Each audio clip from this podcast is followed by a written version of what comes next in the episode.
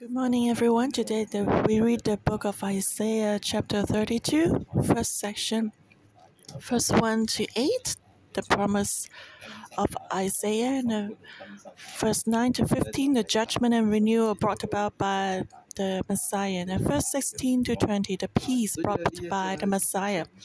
So the whole chapter really um, foretells that there will be a Messiah, a King of justice. He will bring salvation and renewal and also judgment. And this Messiah is actually different from the one that the Jews expected or He's different from the one that uh, people imagine. Because we usually think about salvation. when we think about the Messiah. But uh, we think the salvation and judgment uh, are separated.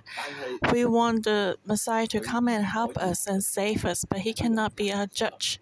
This is what humans think and uh, we really want the help of God, but we don't want the discipline of God. And uh, it'd be good that God would just help me with His eyes closed. So we shape God into like uh, the God in Aladdin, the, the spirit in the lamp okay, uh, give me my wish, and then return to your lamp. If the spirit comes out to judge you and correct you, then you will leave it under your bed and not let it discipline you.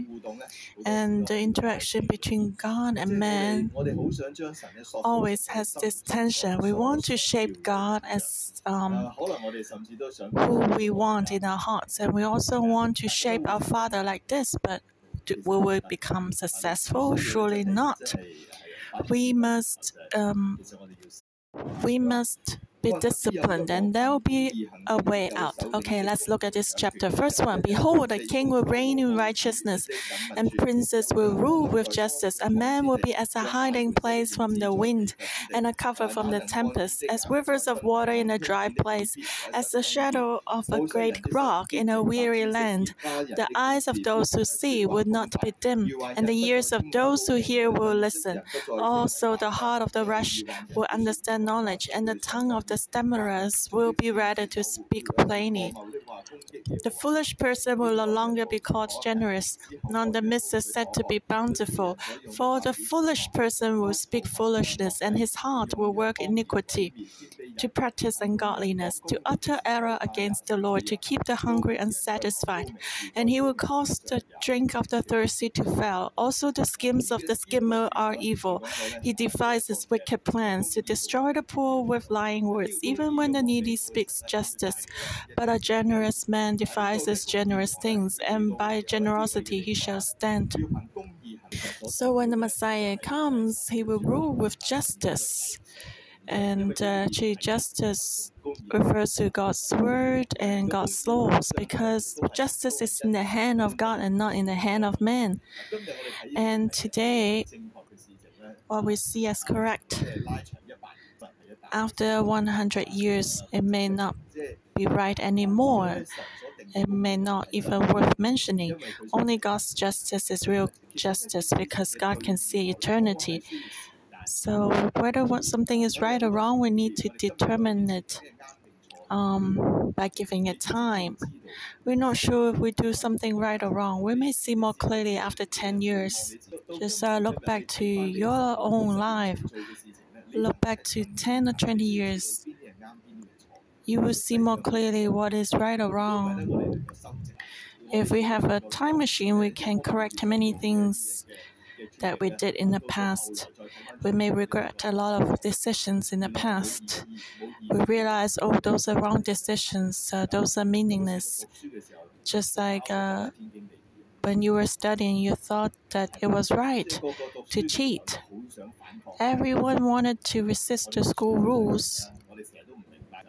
When we were studying, uh, just like uh, when we go to school, then the fashion is about um, wearing tight pants, but our school pens are very uh, loose.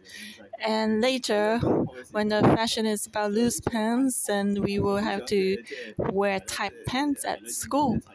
So you see, uh, the fashion changes, and uh, we always want to resist um, the school rules. But actually, many years later, we may uh, miss the school uniform, the classic uh, school uniform. And uh, have you ever experienced that you didn't like some teachers when you were at school, but later when you left school, you realized that's a really good teacher? So justice is in the hand of God. Only God knows what is in the future. So every decision is just, is right. If we think that God is wrong because our perspective is short sighted. And so that's the issue. When will justice really reign? When a righteous king will reign, because it's the Messiah, he's God himself. So when God raises us up, then he can judge and rule with justice. Only when human hearts return to God will live in humility, then God can reign and there will be true justice. Otherwise, the justice that uh, people think about is only short and temporary. It may not be real. Most of what we do is only according to our own will. It's short, um, short-sighted. And the same for a society, whatever. Um, the government decides, we may not know if that's good. May only see after a certain period of time. And so, as long as everyone tries their best to make decision, and that's good. Only God knows the absolute. So when this king rises up, when people's heart return to him, then God's justice can come. And and four pictures are used um, to describe it. Like a hiding place, a cover from the tempest, riv- as rivers of water in a dry place, as the shadow of a great rock in a weary land. And this is what will happen when the Messiah comes. He will become our hiding place, our covering. We can hide from him.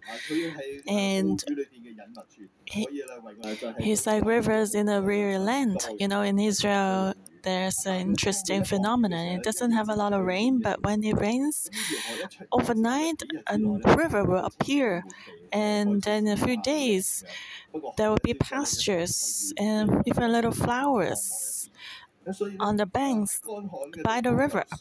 So when there's a dry place and there's a river, then life will blossom. And so this king, the Messiah, will bring a lot of life. The river of life, wherever it passes, everything will change. And that's actually a point to the future. In uh, the book of Revelation, when the book of life, uh, when the river of life comes, there will be life everywhere. And the Bible also says in the future, uh, there will be a river of life flowing out of the temple, and even the Dead Sea will become sweet river. And there will be healing and life when the Messiah comes. And verse 3 says, When the Messiah comes, the eyes of those who see will not be dim, the ears of those who hear will listen. What does that mean? Before the Messiah came, no one could see or hear. Everyone was like a blind, uh, and the leaders were like the blind leading the blind. And uh, when Jesus rebuked the Pharisees, he was saying that you are just like the blind leading the blind. No one was willing to listen to God so no one could hear or see. When we cannot hear or see, then these things, what we just read, cannot appear to us. But when the Messiah, the just King, would come, human ears and eyes will be opened, and then we will discover that God is our hiding place, a cover and uh, rivers of water in a dry place, a shadow of a great rock in a weary land. So when human eyes are open, then we can see this picture. And then you can understand that God is such a God. And also, the heart of the rash will understand knowledge, and the tongue of the stammerers will be ready to speak plainly. So, God is always here when can we see God and when can we not see God? All depends on ourselves. Are we willing to see God? God is always there. As long as our heart is close to Him, then we can see Him. But the problem is, like uh, this is God. This stand is God. When do we see it? When you face it. When you're humble and fear God, you see Him. But most of the time, what the Israelites' choice was to turn back against God and, and ask, Where is God? Where is God? You need to turn to God. If you turn against God, how can you see God? God's voice is from there, and you come to God, you listen to Him, you hear Him, and then you can see Him. But if you go against God, you go far away from Him, you can only hear the voice of the world. You cannot hear the voice of God. And so that's the problem. And God will rise up so that people can see. So it says, uh, the heart of the rash will understand knowledge, and the tongue of the stammerers will be ready to speak plainly. So those who didn't know God will start to know God. And finally, they would know God, and that knowledge is an intimate relationship. Knowledge based on intimate relationships, not a head knowledge of God, but really know God in relationship. And that's a great difference and contrast. Just like uh, everyone knows Lee Ka Sing in Hong Kong, but do you really know him? Well, it's all about that relationship. If we just know God because, or just like uh, we know Lee Ka Sing, then that's not um, helpful. Just like my relationship with the coworkers, I know them well. I know their personalities because we uh, spend time together. We know each one very well. Who's afraid and who's like this and that. We know some little secrets that you don't know. Why?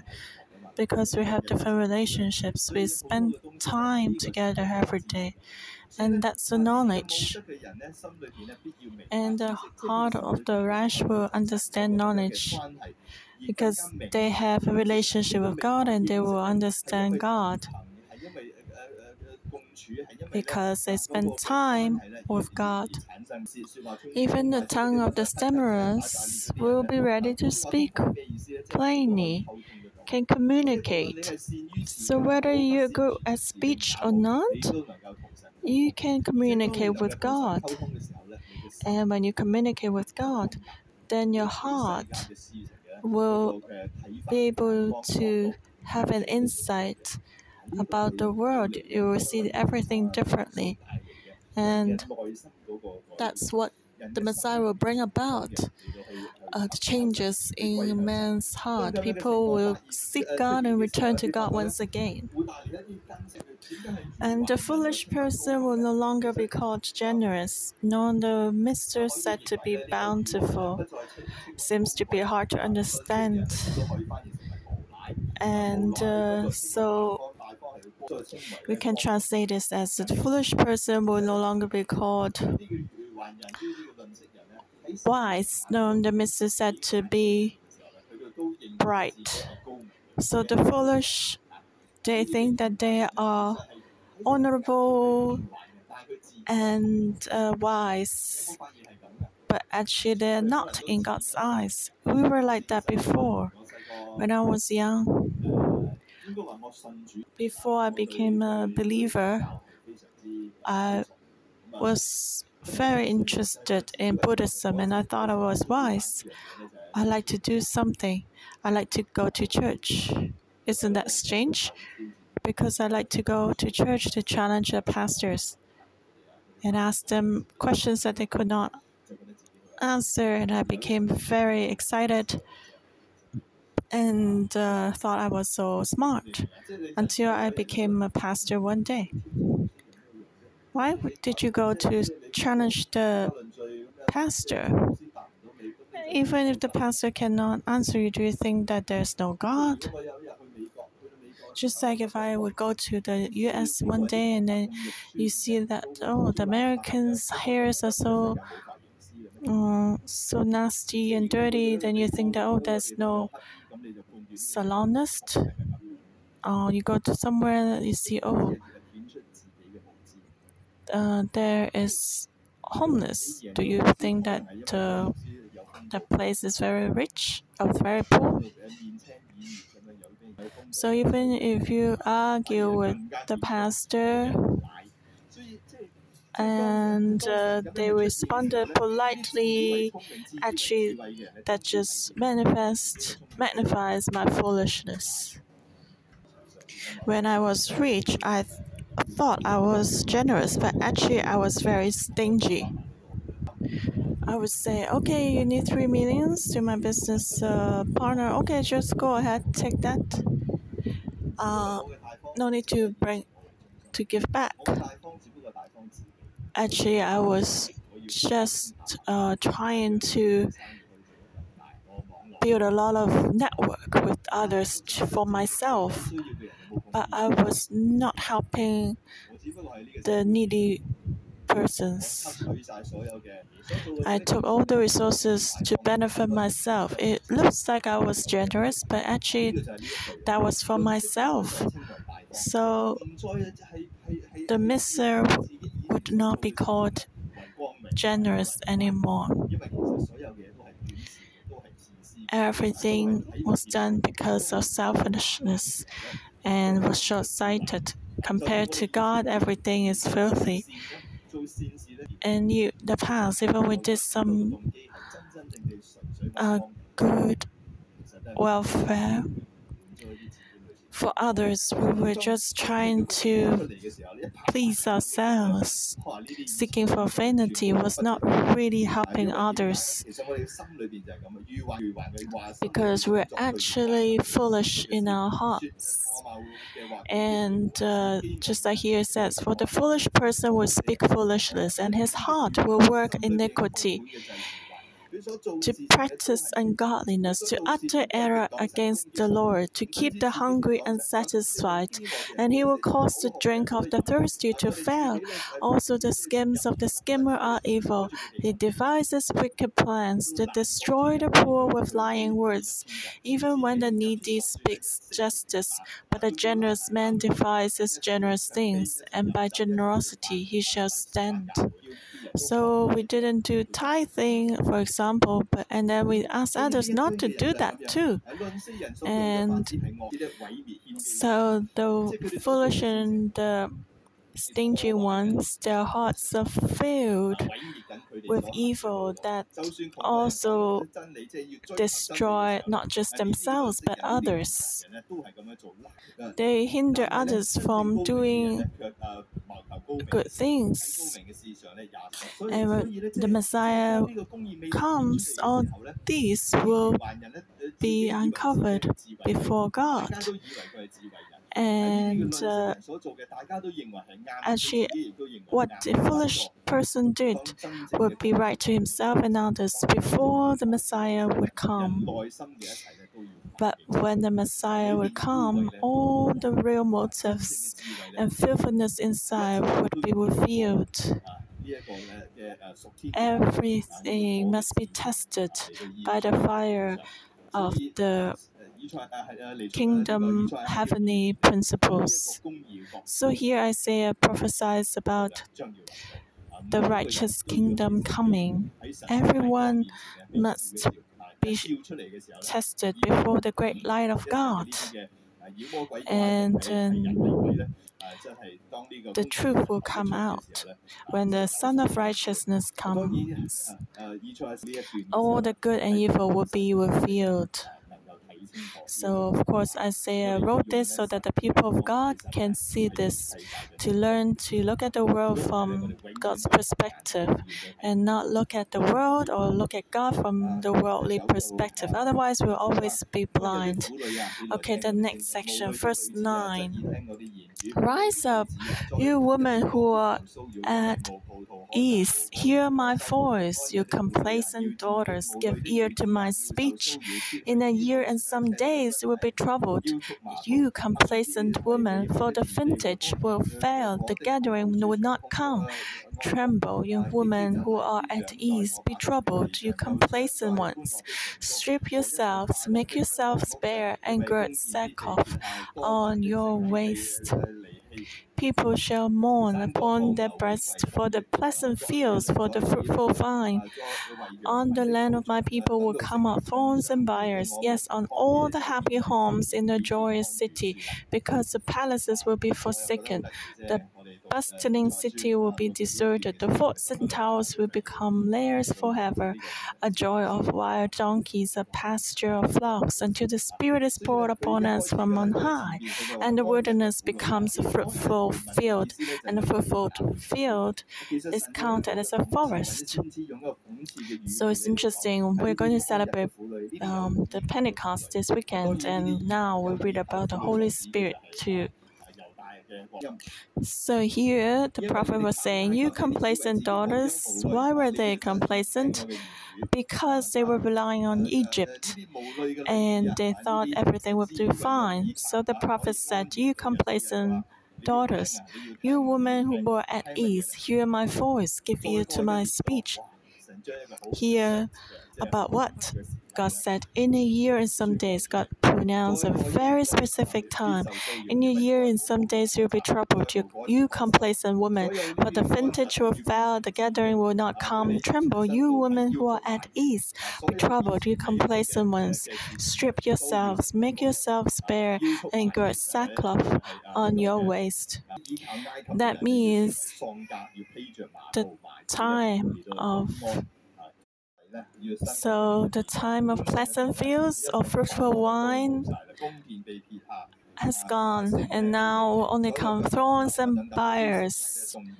And the palaces will be forsaken, the city will be deserted, and the forts and towers would be layers because you rely on Egypt. So everything you you think are reliable will disappear in a year's time. You will weep. Does that mean it's hopeless? No, you need to wait. In the midst of all the darkness and gloom, you need to wait for the light to penetrate through the dark clouds to bring about renewal and hope. And that is the Holy Spirit will come and pour down on the people. And God will bring about lasting transformation. But complete desertion um, will first come, and man must repent. But in the darkest time, God will still come with His Spirit after men repent and the wilderness will become a fruitful field, and a fruitful field is counted as a forest. Hope will come, everything will change to be like a first 16 to 20. Then justice will dwell in the wilderness, and righteousness remain in the fruitful field. The work of righteousness will be peace, and the effect of righteousness, quietness, and assurance forever. My people will dwell in a peaceful habitation, in secure dwellings, in quiet resting places. Though hell comes down on the forest, and the city is brought low in humiliation, Blessed are you who sow beside all waters, who set out freely the feet of the ox and the donkey. So, when the Israelites treat God as their king, when they repent and return, and regard God as their God, then justice and righteousness will come, and there will be peace that lasts forever. The work of righteousness will be peace, and the effect of righteousness, quietness and assurance forever. So where do we they draw close to God? Where is righteousness? Where is God? God lives in the wilderness, in the abundant field, the fruitful field. God doesn't dwell in the temple, in the city. To seek God must go into the desert, into the fruitful field. Isn't this a familiar picture? When Jesus came, John the Baptist prepared a way for him in the wilderness. He said, You come to the wilderness to look for those who dress up nicely. Those people are in the palace, in the city. But you come to the wilderness, what are you looking for? You want to see God's presence. And then when people are willing to repent and leave the glam- glamorous life in the city, but go to the desert to draw close to God, then righteousness will come, the Messiah will come. In the wilderness, the Messiah was baptized, and the Holy Spirit came down, and God's salvation plan started. So, brother and sister, we must leave our comfort zone to draw close to God, to the wilderness, to the fruitful field where righteousness is. And God will also give us authority so we can um, and uh, people of God will dwell in a peaceful habitation, in secure dwellings, and in quiet resting places. So, this is a contrast. People will dwell in a peaceful habitation because they rely on God. Earlier, the women they were incomplacent, they were at ease they lived in the city, but then one day there will be no more fruitful vine. But when we rely on God, even the wilderness will be changed to peaceful habitation. There will be peace, and uh, those who sow beside all waters and send out freely the feet of the ox and the donkey, they will be blessed. Because when the Holy Spirit comes, when we rely on God um, to sow and disciple, God will multiply and raise us up. God will give us the power of the Holy Spirit so that uh, wilderness will turn into fruitful land and uh, fruitful field will turn into forest. That's the result of relying on God. So may we have this wisdom so that the power of the Holy Spirit come down to us so we can experience even though we our lives were like a wilderness will become like abundant field because God's peace and salvation will be with us. Amen. Yes, Lord, you reign until forever. You reign in everything. We honor you, we lift you up in the midst of all turmoils of the world, whether the pandemic or the war or food crisis, the energy crisis, in everything, you reign as the King. We lift you up. Our eyes will focus on you, Lord. Our eyes will focus on you. The complacent woman the woman at ease, they relied on Egypt. We confess we also relied on the world in the past. We relied on mammon, relied on our own intelligence and power and ability. The world is being shaken, and you want us to know that you are the King. So, brothers and sisters, today the scripture says, the woman at ease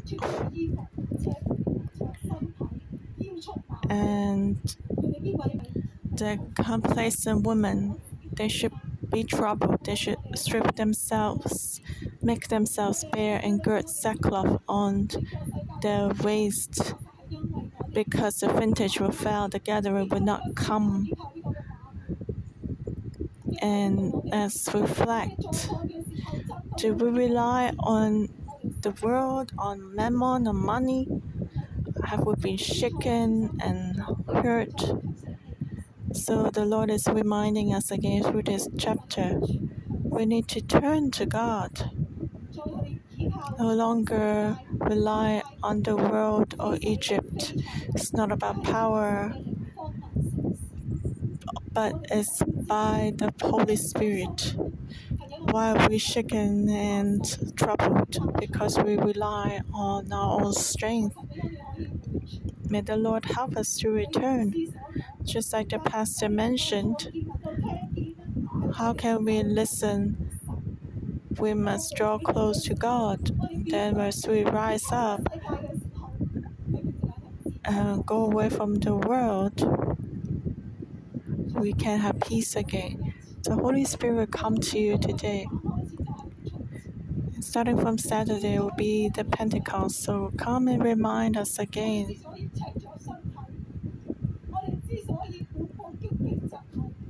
we can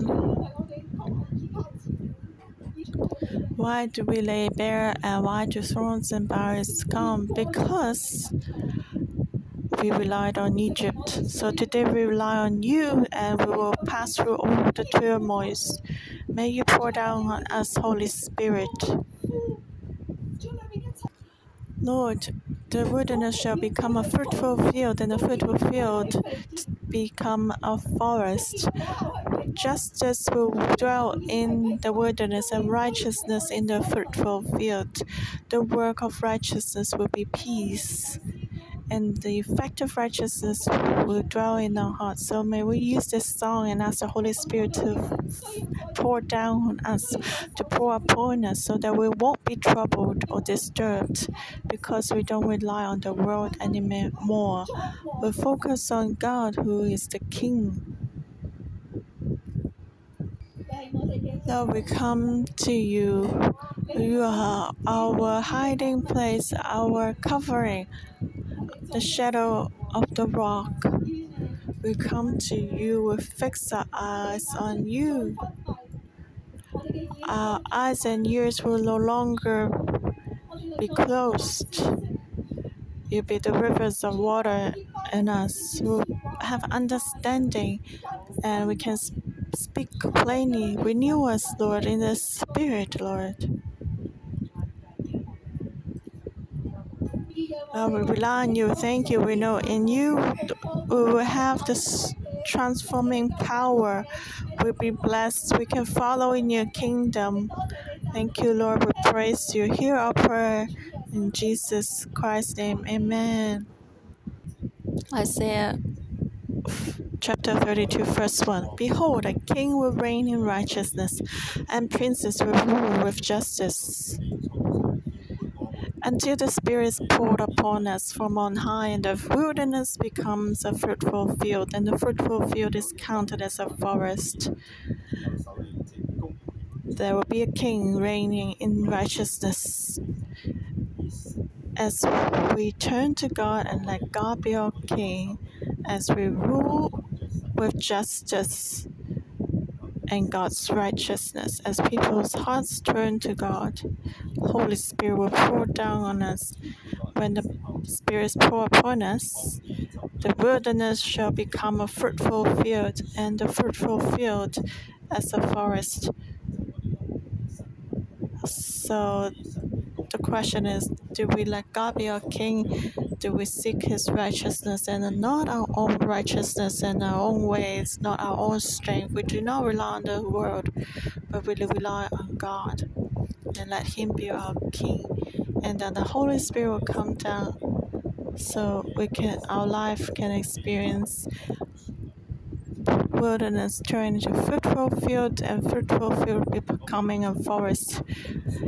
Let's receive this anointing and blessing. In Jesus' name, we bless all the brothers and sisters so that we can turn to God from our heart. We will humble ourselves from the throne of life and let God sit on the throne of life. So God's law and words can be the highest principles for our life and behavior. Let us not rely on the world, but only come before you to hear your word. You will come and your word will be the highest principle for us. Your righteousness will come reign in us. Your peace will dwell in us because your Holy Spirit will pour upon us in Jesus' name. Ask the Holy Spirit to come to our hearts, uh, to pour upon us in Jesus Christ's name. I bless all the brothers and sisters. All the wilderness will become a fruitful field, and a fruitful field counted as a forest. The Holy Spirit will fill you to give you peace and heavenly wisdom, power, and joy, so that you can be the vessel in God's hand. You can be a leader. Your influence can continue to be increased, so that you reign with justice and righteousness with God. Thank you, Lord, for hearing our prayer. In Jesus' name, amen. Thank you, Lord. Our morning devotion will end here. May the Lord bless you all.